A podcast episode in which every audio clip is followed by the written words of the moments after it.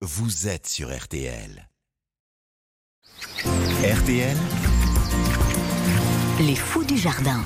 Comment planter sans se planter Chaque week-end sur RTL, on s'intéresse à ces fous du jardin, des amateurs passionnés qui nous partagent avec envie leurs expériences, leurs conseils pour bien s'occuper de notre jardin. Bonjour Samuel Goldschmidt. Bonjour, bonjour à toutes et tous. Ce matin, on vous suit dans un coin injustement méprisé du jardin. C'est là où se décompose tranquillement le compost. Alors c'est pourtant un des alliés sans doute les plus faciles et, les plus utiles du euh, jardinier, comme va nous le montrer le fou du jardin du jour à, à Toul en Meurthe-et-Moselle.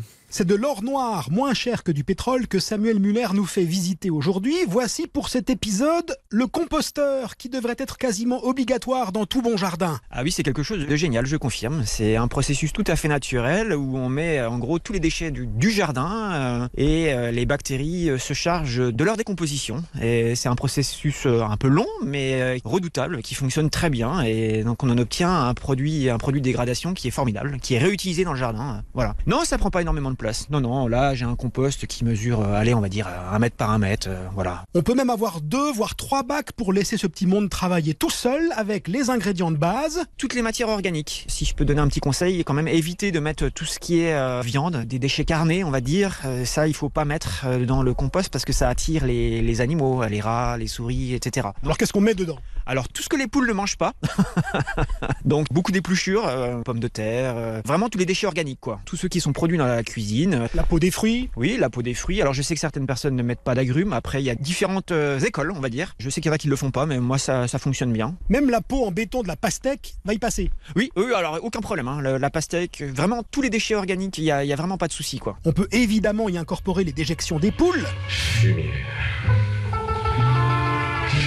Et balayons tout de suite un mythe, l'odeur du compost. Non, le compost ne doit pas sentir mauvais. Un, un compost, euh, s'il est bien fait, il doit, il doit, il doit pas sentir grand chose en fait. Éventuellement euh, les sous-bois. Sinon, s'il sent pas bon, c'est qu'il y a un truc qui est pas bien fait. Un processus simple, gratuit et qui fait faire des économies en plus. Ça ne sent pas, ça c'est bon euh, à savoir. Et alors euh, Samuel, il suffit vraiment d'entasser ces déchets verts et, et d'attendre que ça se passe. Ah oui, c'est aussi simple que ça à la base, mais on va évidemment rajouter quelques trucs avec Samuel Muller. Par exemple, les bestioles qui vont se mettre à pulluler dans votre compost. Et si vous avez de la chance, vont s'installer de gros vers blancs comme dans Colanta. Alors il y en a des bons et il y en a des moins bons. Vous voyez, il faut se méfier. Malheureusement, qui dit compost dit euh, larve de hanneton. Alors ça, c'est pas bon ça. Comme j'ai la chance d'avoir des poules, je leur donne à manger.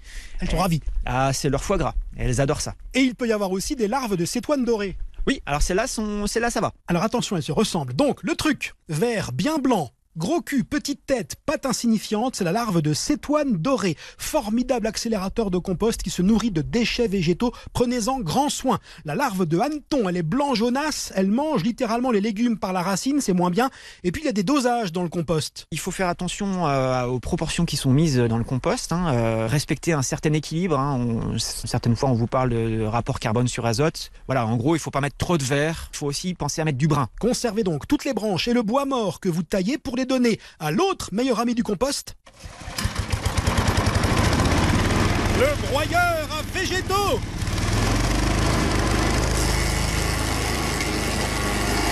Le bois réduit en copeaux, c'est parfait pour compenser les tontes de gazon. Et si vous remuez le tout, ça ira encore plus vite. Il faut une année environ pour obtenir le résultat. Oui, c'est de l'amendement en fait. hein. Euh, C'est aussi simple que ça. hein. On va, on va amender le jardin avec son compost. Euh, C'est la, la nourriture de la plante en fait. Et il faut pas mettre que ça. Je connais des personnes qui ont semé du gazon sur du compost pur. Alors ça lève très vite, mais ça brûle très vite aussi. On le mélange avec de la terre. Oui, oui, oui, oui, exactement, oui. Faut être un peu fou pour faire son compost. Il faut être un peu fou pour faire son compost, mais, euh, mais c'est une petite folie, on va dire. C'est ça se gère quand même.